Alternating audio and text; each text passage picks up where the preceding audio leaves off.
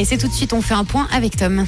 Bonjour Camille, bonjour à tous. Les grèves à l'aéroport de Genève pourraient coûter plusieurs millions de francs aux compagnies. Sur les 400 vols prévus vendredi dernier, 160 ont été annulés en cause le débrayage engagé par le personnel suite à l'adoption par le conseil d'administration de la nouvelle grille salariale. Suisse a par exemple dû renoncer à 21 vols. En revanche, aucune compensation de la part de l'aéroport n'est prévue. Ces grèves étant considérées comme des circonstances extraordinaires au même titre qu'une tempête ou des problèmes techniques. Concernant le nouveau modèle salarial, il n'entrera pas en vigueur avant 2025.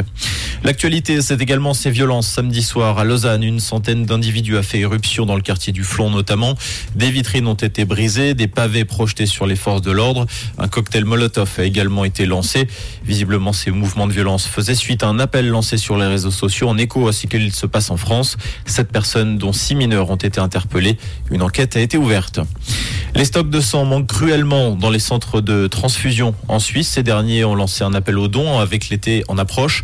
Les donneurs qui sont de plus en plus âgés. L'année dernière, la moyenne d'âge est passée de 42 à 44 ans. Selon la Croix-Rouge suisse, environ 700 dons sont nécessaires quotidiennement pour le traitement médical des personnes atteintes d'un cancer, d'une maladie sanguine ou victimes d'un accident. La majorité des capsules et dosettes Nespresso sont majoritairement recyclées, mais pas dans les bureaux.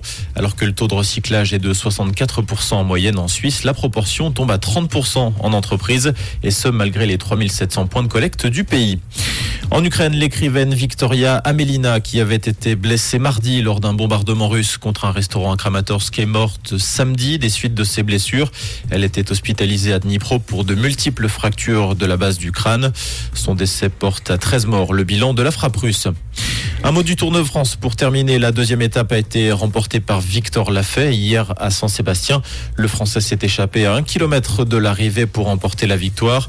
Le maillot jaune reste sur les épaules d'Anna Mietz. Aujourd'hui, la troisième étape doit relier Amorebieta et Stano à Bayonne sur une étape de 193 km. Comprendre ce qui se passe en Suisse romande et dans le monde, c'est aussi sur Rouge.